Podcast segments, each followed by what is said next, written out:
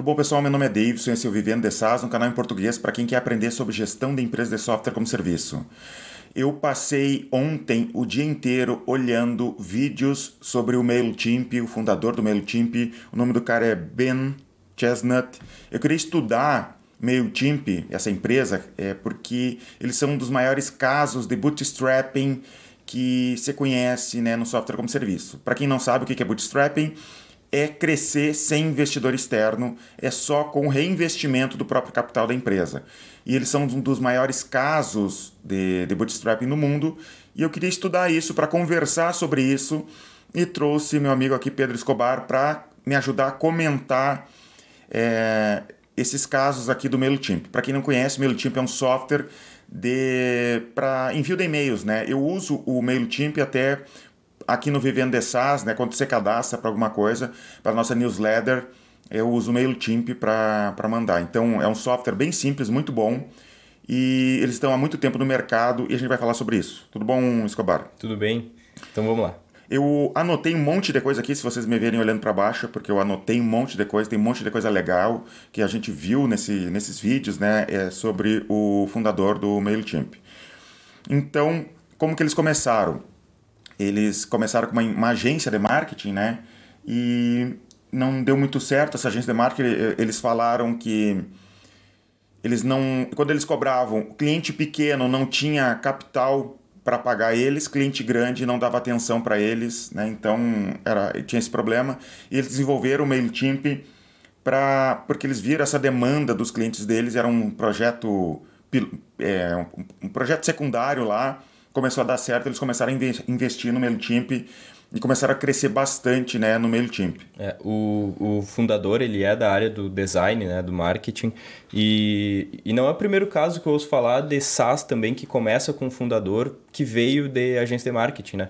Então a gente conhece alguns outros exemplos que mostra que quando tu já conhece as mecânicas de como gerar lead, de como fazer anúncio, de como conseguir chamar a atenção de algumas pessoas para um determinado produto ou serviço, fica muito mais fácil e que no final das contas a, o próprio a venda de software como serviço acaba sendo muito mais rentável do que a agência de marketing, justamente por não ter que lidar com esse tipo de problemas. É.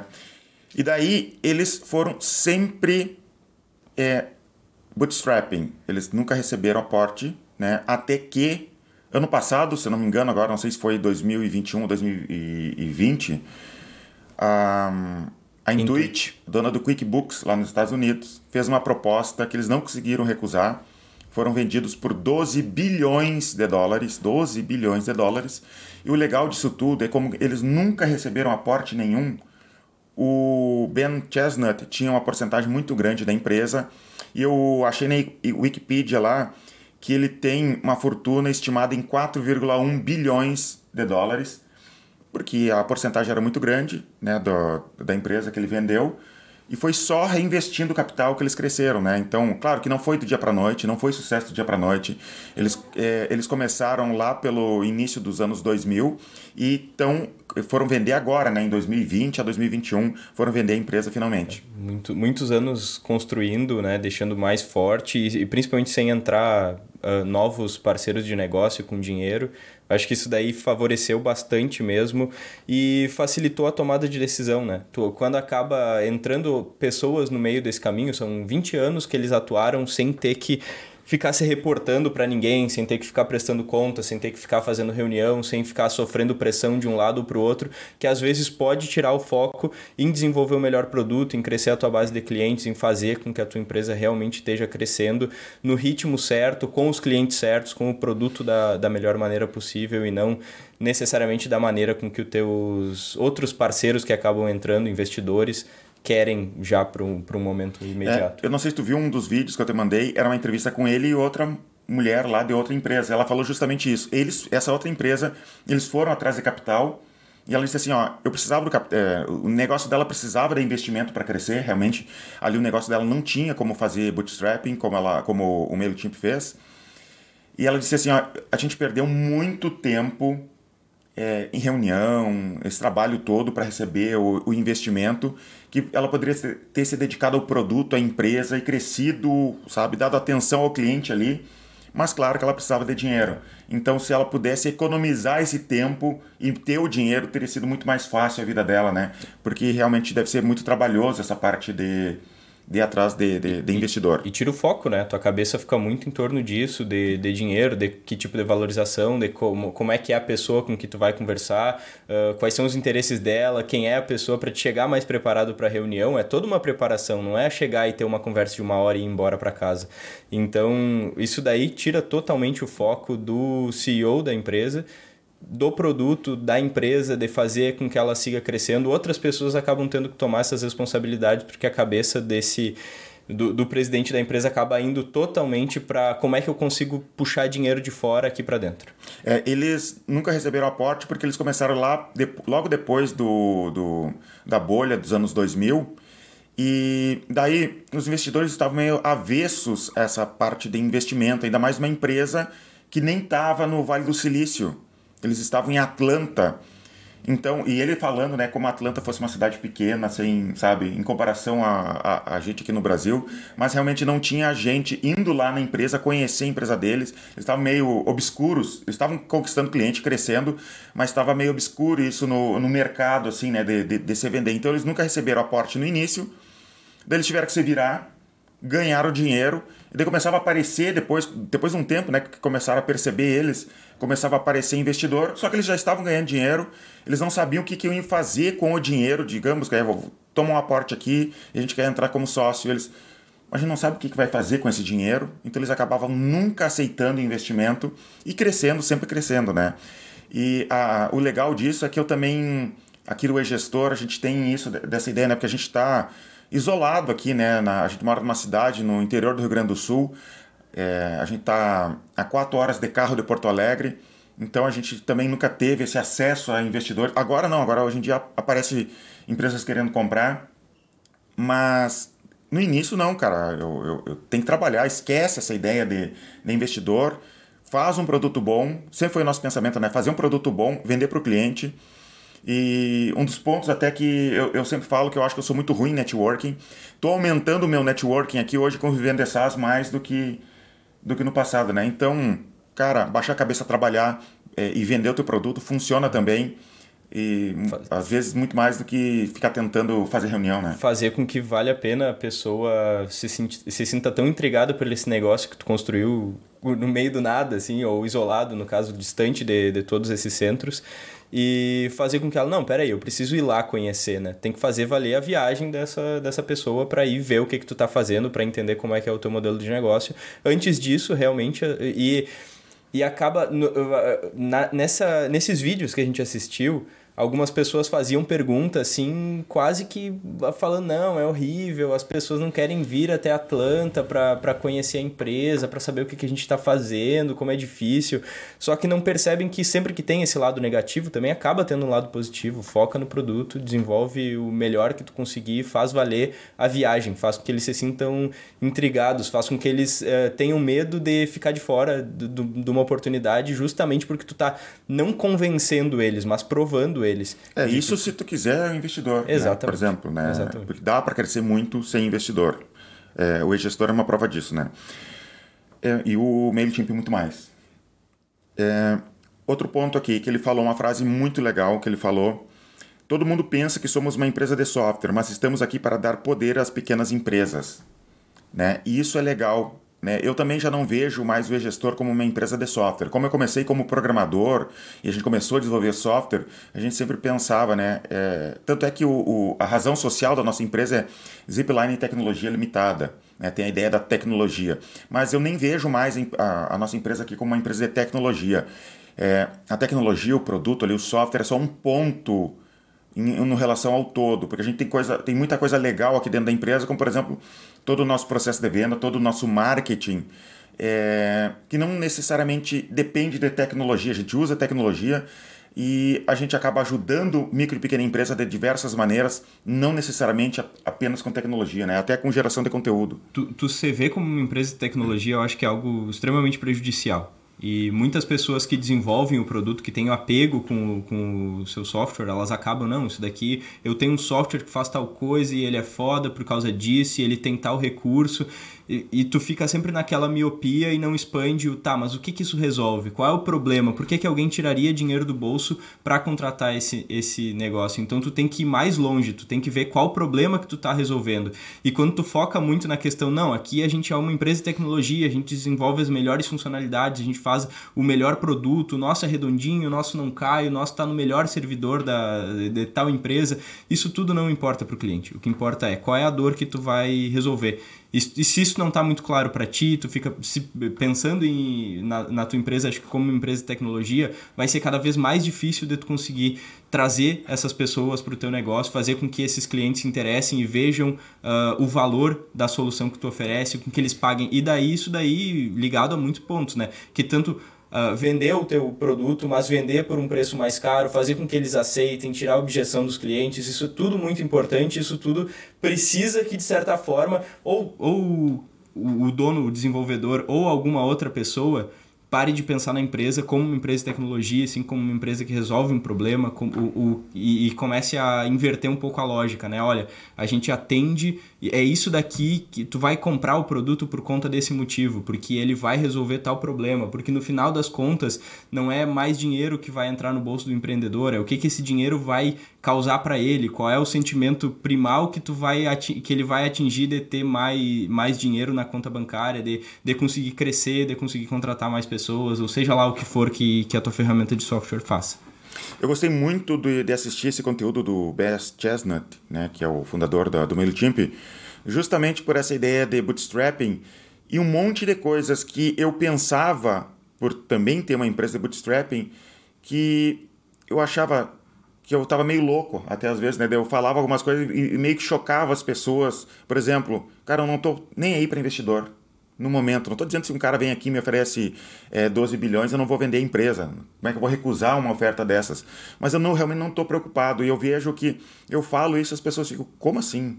Né? Porque nesse mundo da startup tem muito a ideia de, cara, eu vou montar uma. As pessoas vêm no meu Instagram perguntar assim, ó, cara, em quanto tempo eu vou conseguir criar um equity de 10 milhões? Né? Eu digo, cara, tu tá perguntando para a pessoa errada porque eu realmente não tenho a mínima preocupação em relação a isso. Eu quero fazer um produto bom, eu quero vender e eu quero ganhar dinheiro com aquilo ali. Se der sorte, de repente eu posso fazer uma. Um, a venda da empresa, mas não é o meu ponto principal. E o, o Ben, né, do, do, do MailChimp, pensa, pensa da mesma maneira, então isso me tira uma carga das costas de, cara, não sou eu, só eu que penso dessa maneira, né? Tem gente muito maior, gente muito mais competente que eu no mundo pensando parecido, sem essa grande preocupação.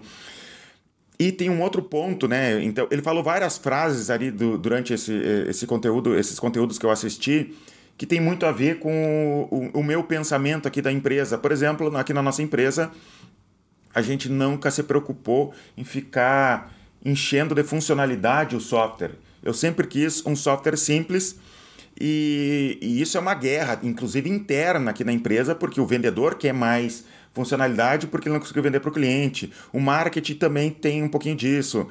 Sempre tem isso, né? A gente tem que estar tá sempre brigando em relação a isso. E ele fala uma frase que eu gostei que é: Desculpa se não servimos para você. Você deve ir atrás de outro provedor. Porque eles tinham aquele produto, eles tinham aquele software e eles não vão ficar desenvolvendo absolutamente tudo para todo mundo. E eles tinham esse pensamento também. Sim. Uh, é, isso daí é interessante, né? Porque assim, eles tiveram clientes de tamanhos absurdamente grandes, como por exemplo o Uber. Uhum, imagina o tamanho... perderam o Uber, né? Exatamente. Mas imagina o tamanho da base de leads que o Uber tinha com eles, né? Então, acho que eles chegaram a falar se eu não me engano, em uh, mais de seis dígitos que eles recebiam por mês só do Uber. Uh, em, e perder esses clientes é difícil, né? Só que ao mesmo tempo tu tem que se concentrar no teu público-alvo. Se tu ficar é... fazendo algo específico para isso, não, não vai dar certo. E eventualmente alguns clientes grandes saíram e acabaram voltando depois. Só que um dos pontos que fez isso, isso se tornar possível era justamente a API. E a API acaba sendo uma saída para muito software de olha, aqui a gente tem essa estrutura, é mais simplificado mesmo, se tu precisa de mais coisa, vai ter que desenvolver, mas daí já está num tamanho tão grande assim, muitas vezes esses clientes eles vão conseguir desenvolver algo em cima da tua API para conseguir aquilo que eles precisam, né? É, a frase que eu falei anteriormente sobre não fazer tudo para todo mundo é mais do início da empresa. Com o tempo, eles ficaram mais flexíveis, porque eles tinham dinheiro, tinham mais programadores, eles conseguiram fazer mais coisas. E até em relação ao Uber, eles falaram que eles não conseguiam atender, não lembro, acho que era a velocidade do e-mail, alguma coisa lá, que o Uber precisava, eh, tinha uma exigência maior do que eles realmente conseguiam. E daí o Uber saiu, né? Pensa que a empresa já estava grande o suficiente lá, ela, ela já podia se dar o trabalho ao, luxo de fazer mais coisas pelo cliente em relação é, e atender, até atender clientes maiores. Até a gente vai falar sobre isso depois. Daí o Uber saiu e eles viram aquilo ali, doeu neles, não financeiramente, né? Eu não imagino que aquilo tenha doído financeiramente porque eles já eram gigantes. Mas eles foram melhorar o software justamente é, só depois, quando eles já estavam grandes, para resolver aquele problema que o Uber tinha.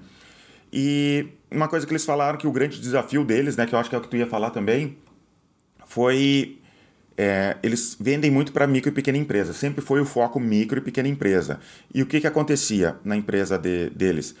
A empresa entrava, crescia lá dentro, porque era o dono da empresa que começava a usar o software. Com o tempo crescia, contratavam o que eles chamam de VP de marketing, né? Que seria um... Vice-presidente. É, um cara responsável lá, um gerente de marketing, um, é, um CMO para dentro da empresa. E, eles tinham, e esse CMO ganhava o login e a senha do MailChimp para ele dar continuidade. Mais ou menos o que aconteceu aqui no, no, no e-gestor. Eu comecei com a empresa e depois o, o Escobar assumiu essa parte.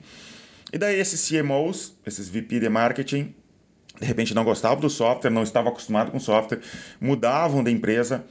E porque o, o negócio deles era para micro e pequena empresa, era muito self-service, né? Eles, eles perceberam que eles tinham que dar uma atenção maior para essas empresas que cresciam e vinha o VP de marketing trabalhar ali. Sim. Então eles começaram a ter uma estrutura, eles montaram depois uma estrutura para ligar, conversar, explicar e não deixar solto como eles faziam com os pequenos é, clientes lá. É, é, uma das coisas que me chamou a atenção é que eles, é, pelo que eu entendi, era um red flag, né? Que, que tinha alguma espécie de alerta lá dentro de, olha, o, a, a pessoa que criou essa conta no MailChimp ela passou o acesso total da ferramenta para outra pessoa. Então a gente precisa ligar e precisa conversar com esse cara para porque provavelmente ele já está grande o suficiente e, e passou o, o, outra pessoa vai lidar agora com o MailChimp. Então, é. essa pessoa que vai lidar com o MailChimp, ela precisa se acostumar, ela precisa... E, e muitas vezes tu chega, olha e fala, ah, não tem as funcionalidades que eu tô acostumado, ou que eu queria que tivesse, eu... então eu vou olhar no mercado, né? E, e eles perdiam... Daí o, o concorrente vai lá, liga da atenção, uhum. né? E tu sabe que isso tem muito a ver aqui com, com o gestor, porque o nosso ticket é um pouco maior do que nossos principais concorrentes, né? É, tem concorrente vendendo. Agora tinha pouco tempo tinha o QuickBooks vendendo a 9,90. A gente tem concorrente a 80 reais. Nosso ticket médio está em cerca de 150. E a gente faz muito isso que o concorrente do MailChimp faria com ele. A gente dá um atendimento um pouquinho melhor. A gente não baixa o preço, a gente não vai para os 80 reais ali e dá um atendimento um pouquinho melhor do que esses concorrentes e a gente consegue crescer é, se diferenciando do, dos concorrentes nesse ponto específico, né? Nosso software é como deles, um pouquinho melhor, mas com um atendimento muito superior. E a gente consegue ganhar. Então é, é, é, o que ele tinha medo lá, né? E por isso que ele teve que montar uma, uma equipe, uma estrutura para evitar isso de perder esses clientes que cresceram. Exatamente. O MailChimp, eles cobram pela base de e-mails. Por exemplo, se tu tem até 2 mil e-mails, é gratuito ultrapassa 2 mil e-mails, é, tem uma cobrança. Mas também tem, porque eu uso, né? Então eu posso falar. Por envio de e-mails também tu tem, digamos, tu pode enviar, sei lá, cinco vezes, não sei exatamente, tá? Cinco vezes por mês para esses 2 mil e-mails, de graça. Tu vai enviar mais vezes, daí se torna mais caro. Isso aumenta a base de, de e-mails, é, vai se tornando mais caro. Até ontem, por exemplo, na base do Vivendo SaaS, eu deletei 500 leads e a gente faz muito aqui, né? Eu deletei 500 leads que estavam há mais de três meses sem abrir nenhum e-mail meu e que tinham se cadastrado antes de dezembro de 2021. Então, não adianta ficar tentando mandar e-mail para essas pessoas, elas não estão mais me dando atenção e eu não vou pagar mais tanto para o MailChimp e também não vai cair em tanto caixa de spam ou ser ignorado, melhora a saúde da minha base de e-mails, né? A gente faz isso aqui. Sim, é, esse é um modelo de negócio que me chama muita atenção, né? O do MailChimp, RD Station também trabalha assim, tem vários softwares que trabalham dessa maneira, que é, me parece muito mais proveitoso tu fazer todo o esforço do mundo para o teu cliente crescer. Uh, e, e aqui no e-gestor a gente, claro que quer que nossos clientes também cresçam, mas eu acho que é, é diferente, assim, porque quando a, a, empresa que usa o MailChimp ela começa a dar muito certo e começa a crescer muito a base de leads, o MailChimp ganha porque aumenta também o custo do, do MailChimp. Né? Uh, já outros tipos de, de ferramenta de SaaS, elas não necessariamente funcionam dessa mesma forma. E, eu acho que o modelo de negócio acaba sendo menos escalável através do CS, quando não é assim. Que é, seria o caso. O eu já vi uns caso. estudos nesse ponto que falam justamente sobre isso. É, seriam os eixos de, de precificação, né? Tem, existem planos e também existem mais de um eixo de precificação que seria variável, por exemplo, é, a base de leads, essas coisas, né? E daí quando tem esse outro eixo de, de, de, de, de precificação, que seria, por exemplo, a base de usuários ali, tu poderia, ser, em, em outros softwares, poderia, sei lá, aqui no gestor poderia, mas a gente não vai fazer, mas seria por exemplo, o número de notas fiscais emitidas, né? Sim. Ou o é, valor total dessas notas. O né? valor total dessas notas Sim. daria para fazer. Essas empresas, como o MailChimp, que tem esse eixo variável ali, acabam crescendo muito mais do que empresas que não têm esse eixo, né? A gente nunca achou esse eixo para um RP. No mercado, normalmente, em RP, eles não trabalham dessa forma, né? De ter uma variável assim. Eu acho que a OMI trabalha dessa forma. Porque eles, justamente por estar tão perto dos contadores e ter uhum. ferramenta para contador, eles conseguem uh, pegar o faturamento total da empresa no ano e, na renovação, o preço de, de, da mensalidade varia de acordo com o faturamento que a empresa teve no. Agora que tu falou, me lembrei da TOTUS, né? A TOTUS faz isso. É, mas é, se tu for ver tanto a OMI quanto a TOTS, elas trabalham com clientes um pouco maiores. Exatamente. exatamente. Né? Então é, é uma é, relação diferente. Não é tão Empresa pequena não é tão fácil, né? Empresa pequena é, exatamente. Tá, vamos adiante aqui. Uma coisa que me chamou a atenção do Ben né, é que ele não dá bola para esse monte de métricas que a gente olha em software como serviço. Perguntaram para ele é, quem é o teu ICP e ele olhou estranho. O que é ICP? Né? ICP, para quem não sabe, é, o, é a sigla para o cliente perfeito para tua empresa. Né? E ele, o que é ICP? E o cara lá fala, não, o cliente perfeito, né? O melhor tipo de cliente para tua empresa. Então por que, que não falou cliente perfeito? ele realmente não sabe, dá para ver. E o legal de ver ele é que ele parece ser uma pessoa bem é, humilde, assim, modesta. E ele, se ele não sabe, ele realmente diz, cara, não sei isso aí. E ele não tá dando a mínima bola para isso daí. Ele sempre falou que ele, o que, que ele cuida na empresa? O balanço da empresa lá, o DRE, tá dando lucro? Aquele númerozinho lá embaixo tá, tá dando lucro? E ele cuida o CAC, né, que é o custo de aquisição de clientes, porque ele teve um mentor lá que disse para ele ficar muito de olho no CAC, que é o custo de aquisição é, de clientes. E o segredo é, não gasta mais para conseguir um cliente do que o teu do que o LTV, no é. caso, né? Então ele falou, olha, fica atento ao CAC e ao LTV. LTV é o lifetime value, que seria quanto que o teu cliente vai deixar na tua empresa durante todo o período como cliente. Né? Tem métodos de calcular isso. Em outros vídeos aqui no canal eu já falei sobre como que funciona o LTV. Tá? E tem essa relação CAC-LTV e a empresa está dando lucro ou não. Era isso que ele olha. Ele não olha nem para retenção. Ele nunca deu bola para retenção. Ele só estava vendo lá, estamos dando lucro, o CAC está bom o suficiente e o LTV está dando bom. Né? Era, é o que ele sempre olhou. É... Daí eu falei aqui sobre ele estar longe do Vale do Silício, a gente já falou sobre isso. Outra coisa que ele falou, ó, tivemos, tive, eh, como eles nunca receberam aporte, não quer dizer que eles não ficavam assustados em relação a concorrentes chegando no mercado, recebendo aporte. Então, durante 20 anos, toda hora aparecia um competidor, esse competidor ganhava um aporte gigantesco para concorrer com eles, e ele, cara, agora que eu tô ferrado, porque agora vem um competidor, vai me quebrar. Mas durante 20 anos, eles só focaram em fazer um produto bom e oferecer o melhor atendimento e produto para o cliente. E é isso. Eles nunca se preocuparam de verdade em receber aporte, em concorrer diretamente financeiramente ali, né, com, com, com concorrentes e nunca tiveram problemas. E aqui no Gestora é, a gente passou parecido com esses problemas. E eu me assustei muito no início, quando, por exemplo, entrou o QuickBooks. Agora saiu do mercado, eu estou muito feliz que saiu do mercado. É, entrou. É, a gente tinha um ticket médio na época de, sei lá, uns 100 reais. Eles entraram a 9,90. Teve gente que a gente falou, porque a gente está vendendo para clientes do QuickBooks, né? Começaram a, a, os órfãos do QuickBooks começaram a aparecer aqui. E tinha cliente que pagava dois reais por mês em pagamento anual, né? Nossa. Eu vi alguma coisa assim. E daí eu, eu, eu conversando com uma vendedora nossa e a vendedora argumentando com o cliente, né? E ela, que horror isso, vocês vão cobrar 150 reais. Eu pagava dois reais por mês lá no QuickBooks e a nossa vendedora. Por isso que eles saíram do mercado. É, e realmente é, não tá. tinha como quebrar sim, esse sim. argumento, né? E a, e, a, e a moça lá, nosso cliente, acabou virando realmente cliente nosso. E a gente se assustou muito com essa onda de, de competidores vindo, né, de, de concorrentes vindo com a gente. Baixamos preço por causa disso. Mas com o tempo a gente entendeu esse mercado, parou de se preocupar com preço, a gente começou a focar no cliente, no produto e geração de leads, ligar para o cliente rapidamente, atendimento e a gente acabou crescendo com isso, né? Sim. Uh, tem um ponto que não tem a ver com isso, mas que eu acho que é interessante da gente falar, que perguntaram para ele uma hora sobre contratação numa cidade ah, que é. não é necessariamente um grande polo de tecnologia, né? E a gente lida, de certa forma, com isso aqui em Santa Maria, mesmo que a, acho que a gente tenha uma, uma certa vantagem, porque é uma cidade que vem muita gente fora para estudar aqui.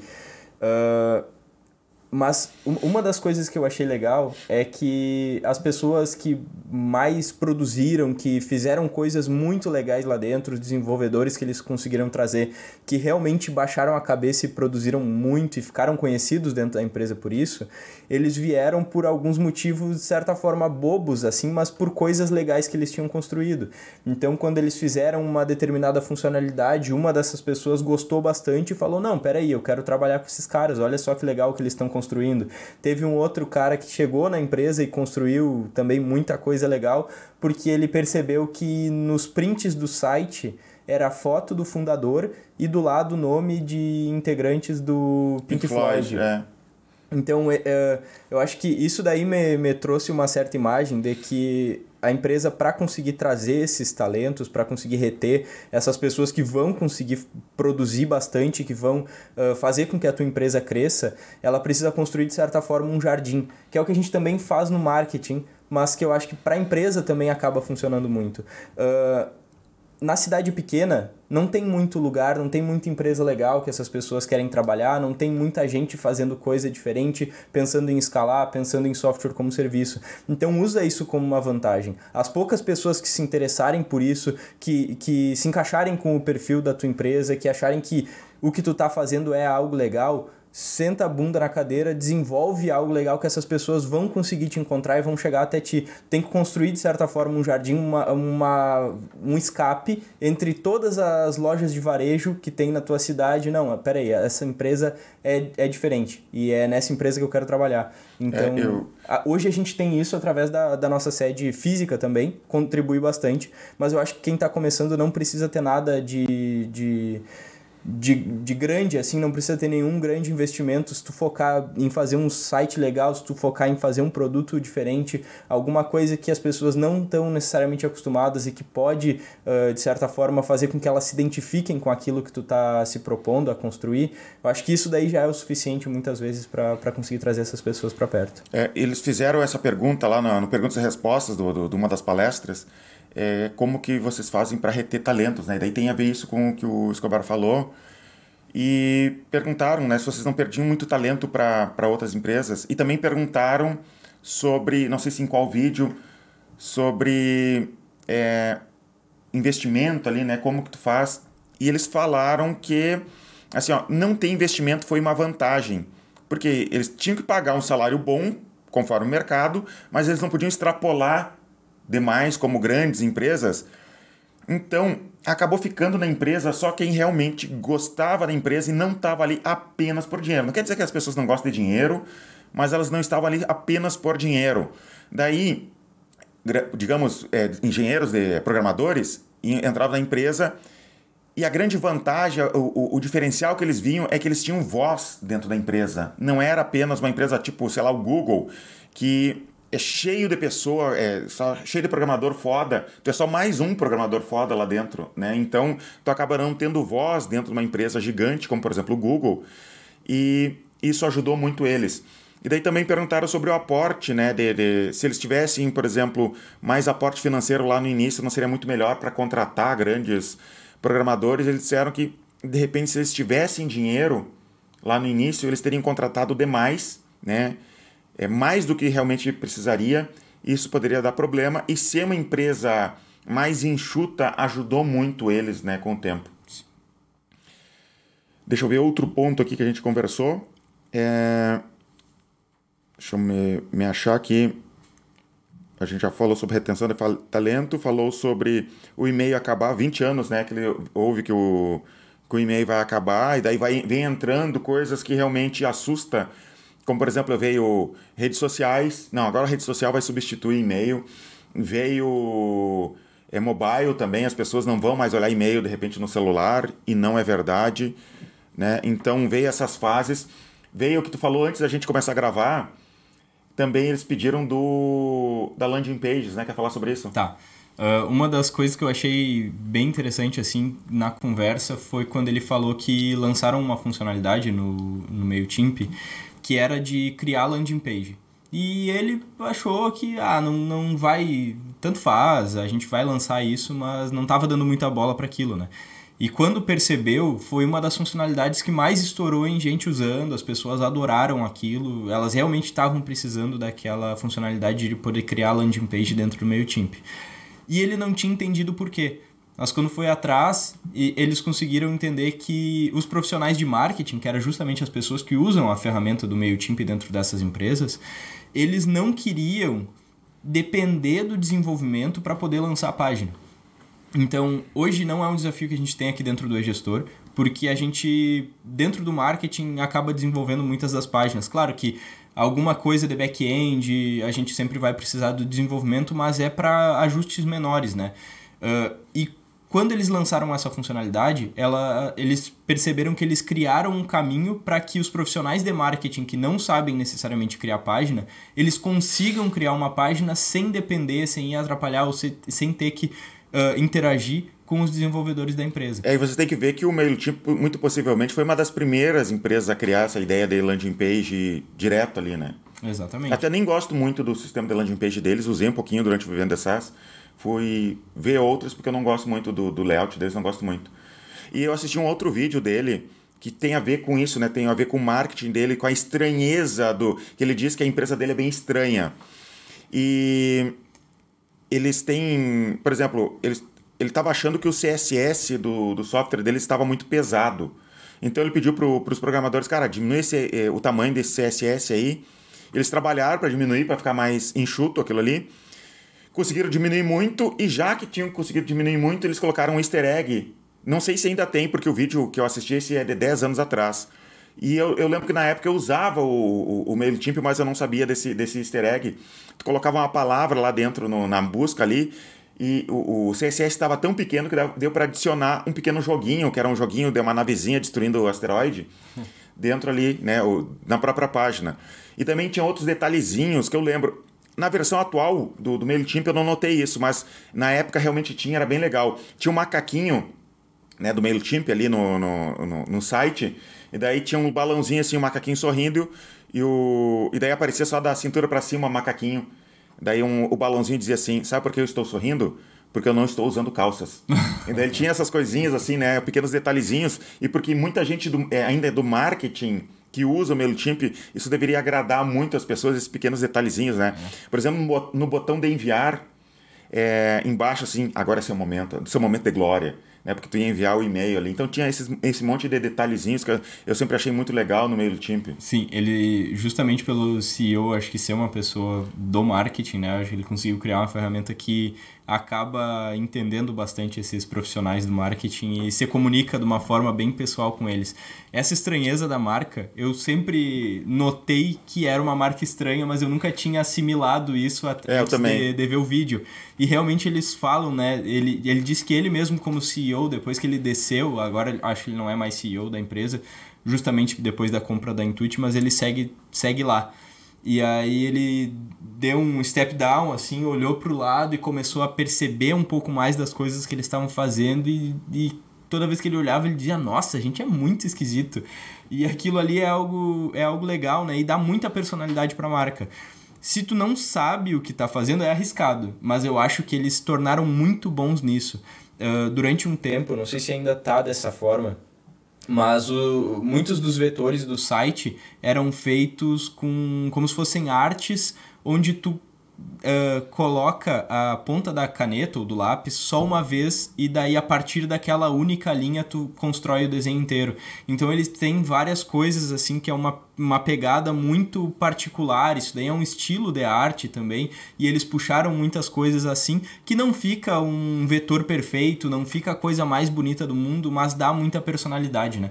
Então eles acabaram conseguindo construir muito bem isso, justamente por serem, acho que desde sempre assim, muito bons em marketing mesmo. É, ele, e falando em marketing, eles estavam falando sobre como é que eles fizeram para marketing, né? Eles sempre investiram muito em novos canais de, de, de, de propaganda, por exemplo. Quando o Twitter começou, eles foram do, é, começaram a anunciar no Twitter. É, quando começou o boom de podcast lá nos Estados Unidos, eles começaram a, a, investir em podcast. O objetivo é assim, ó, entra nesses canais enquanto ainda é barato, né, é, antes que todo mundo. Eles sempre fizeram isso.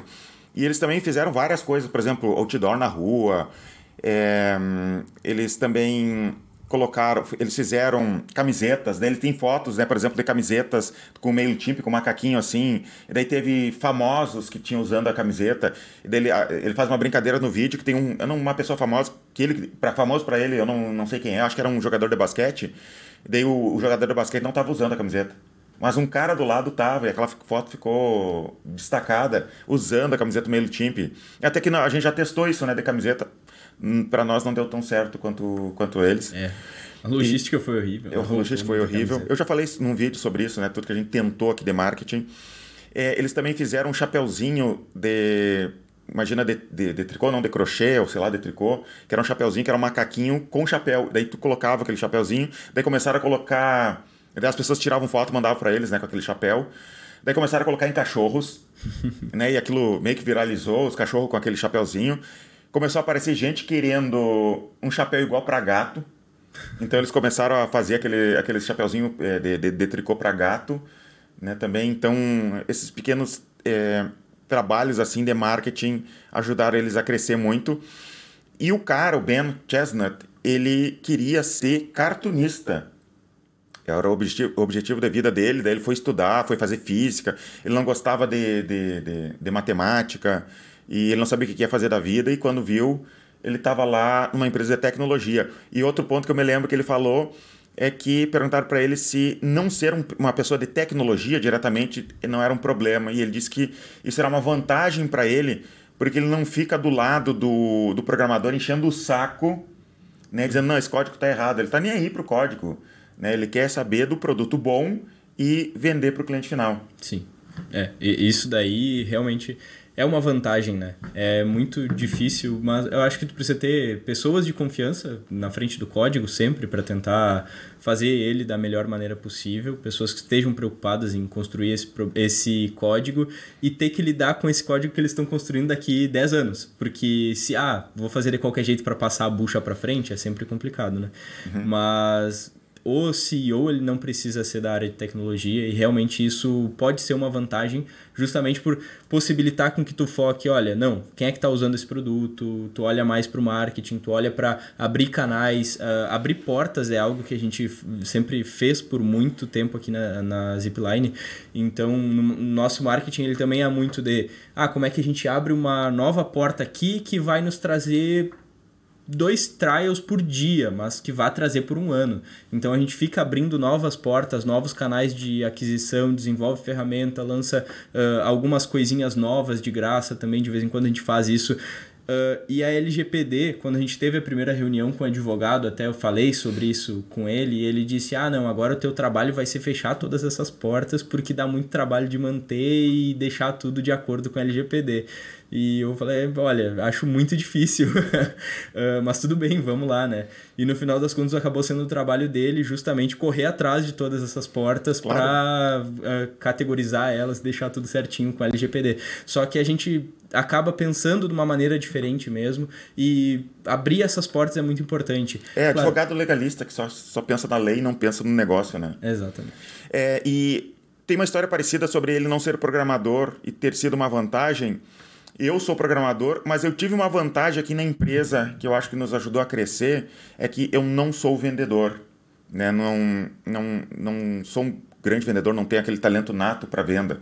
Então, é, eu acabei tendo que aprender a sistematizar a, a, a venda, é, terceirizar a venda, contratar vendedores, e isso me ajudou bastante. E eu já vi acontecer amigos meus que são excelentes vendedores e têm empresa de tecnologia, de software como serviço. Então eles ficam muito no processo de venda e não conseguem terceirizar porque ele pensa assim, não, se eu deixar a outra pessoa, se eu deixar o Escobar vender, ele não vai vender tão bem quanto eu. E daí eles ficam presos aquilo ali e não conseguem escalar a equipe de vendas também, justamente por causa daquele talento, né? Então, às vezes, o que tu pode pensar que é uma desvantagem pode ser uma grande vantagem, né? Por exemplo, no caso dele, não ser programador foi uma vantagem. No meu caso, não ser vendedor foi uma vantagem também. Sim. É, isso daí é importante até falar que durante o processo de venda, né, no caso desse teu exemplo, quando tu tá treinando novas pessoas, quando tem gente começando que não vai fazer tão bem, essas pessoas, claro que não vão sair sendo Pelé das vendas, mas aos poucos elas vão aprendendo e tu vai perder venda enquanto elas estão aprendendo, e isso é natural. A empresa já tem que contar com essas taxas menores e que vão crescendo até o profissional se estabilizar.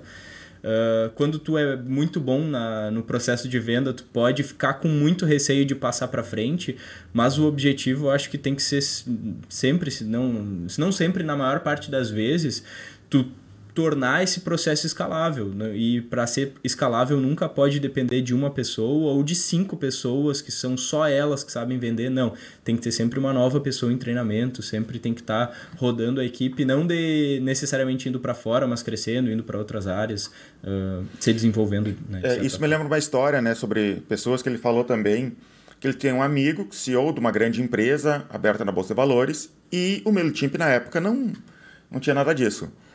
E daí ele tem um tratamento diferente com os funcionários, que eu me identifico.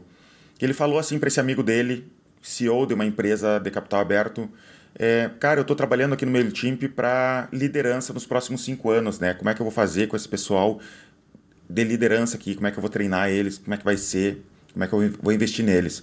E esse CEO fala assim, como assim? Em dois anos eles não vão mais nem estar tá aí, eles nem vão estar tá contigo a diferença de pensamento, né? De, ele disse que ele pensou ali parecia um, uma fazenda de animais que entra e sai né, nessas, nessa empresa grande e que ele pensa diferente. E a gente pensa assim também, né? De pegar um, um, uma pessoa e ela crescer junto com a, com a gente aqui na empresa.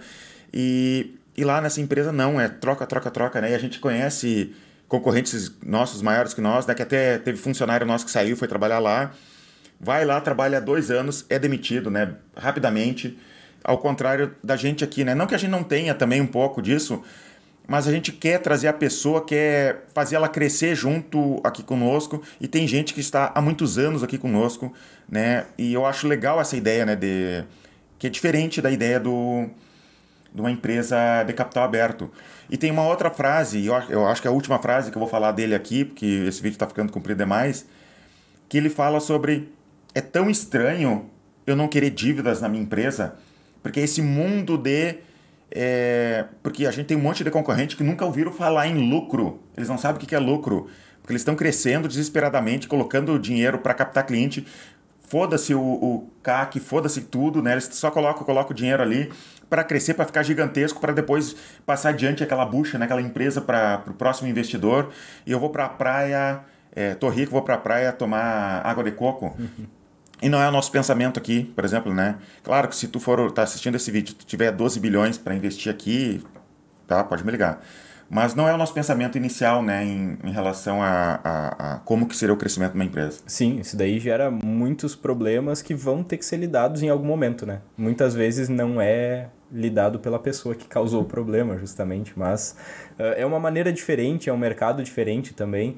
Eu acho que aqui no Brasil a melhor forma... E outra, isso daí tem muito a ver com, ah, tu não vai conseguir fazer uma empresa de 12 bilhões ou que seja de 1 bilhão em pouco tempo. É, ele Brasil é mais difícil, é um outro é, mercado também. Não, mas assim, ele trabalhou por 20 anos naquela empresa para fazer ela chegar naquele tamanho, né? Então, é, é, precisa de tempo, precisa de maturidade, precisa correr atrás dos melhores profissionais, precisa sempre se aperfeiçoar. Isso é importante, é isso que vai fazer com que a tua empresa escale no final das contas.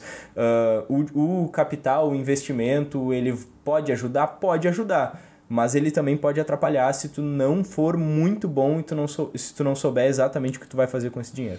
Eu tenho um vídeo que eu lancei aqui uh, alguns dias atrás com o, o Daniel Pens, que foi uma das pessoas que me ajudou aqui a estruturar todo o processo de vendas da empresa, e eu perguntei para ele, ele é, é doutorando em administração, o cara entende muito do assunto. E eu perguntei para ele, é, Daniel, o que, que tu acha se o gestor aqui tivesse recebido aporte um pouquinho antes da gente começar aquela consultoria, ele, cara, teria sido desastroso. Porque a gente realmente não estava entendendo como crescer uma empresa. Não, só não era dinheiro que ia resolver tudo aquilo, né? Sim. Então a gente tem que tomar esses cuidados. E acho que é isso por hoje. Não sei se tu quer falar mais alguma coisa. Não. Então tá, espero que tenha gostado desse conteúdo aqui. Se tu gostou desse conteúdo, comenta aqui embaixo, né? Fala, de repente a gente faz mais conteúdo sobre esse, é, como esse aqui, né? Eu também gosto de falar de outras empresas assim, fazer essas comparações, é, entender isso. Se é a primeira vez que tu acessa esse conteúdo aqui do nosso, né, do Vender SaaS, quero te falar que a gente tem um monte de conteúdo sobre SaaS aqui, se inscreve aqui no canal e nos acompanha também no nosso grupo no Facebook, é, tá aqui na nossa descrição do vídeo. Tem um grupo no Facebook, é totalmente gratuito, é só se inscrever aqui e começar a debater com outros profissionais de SaaS, tá? Muito obrigado e até os próximos vídeos. Obrigado. Tchau, tchau.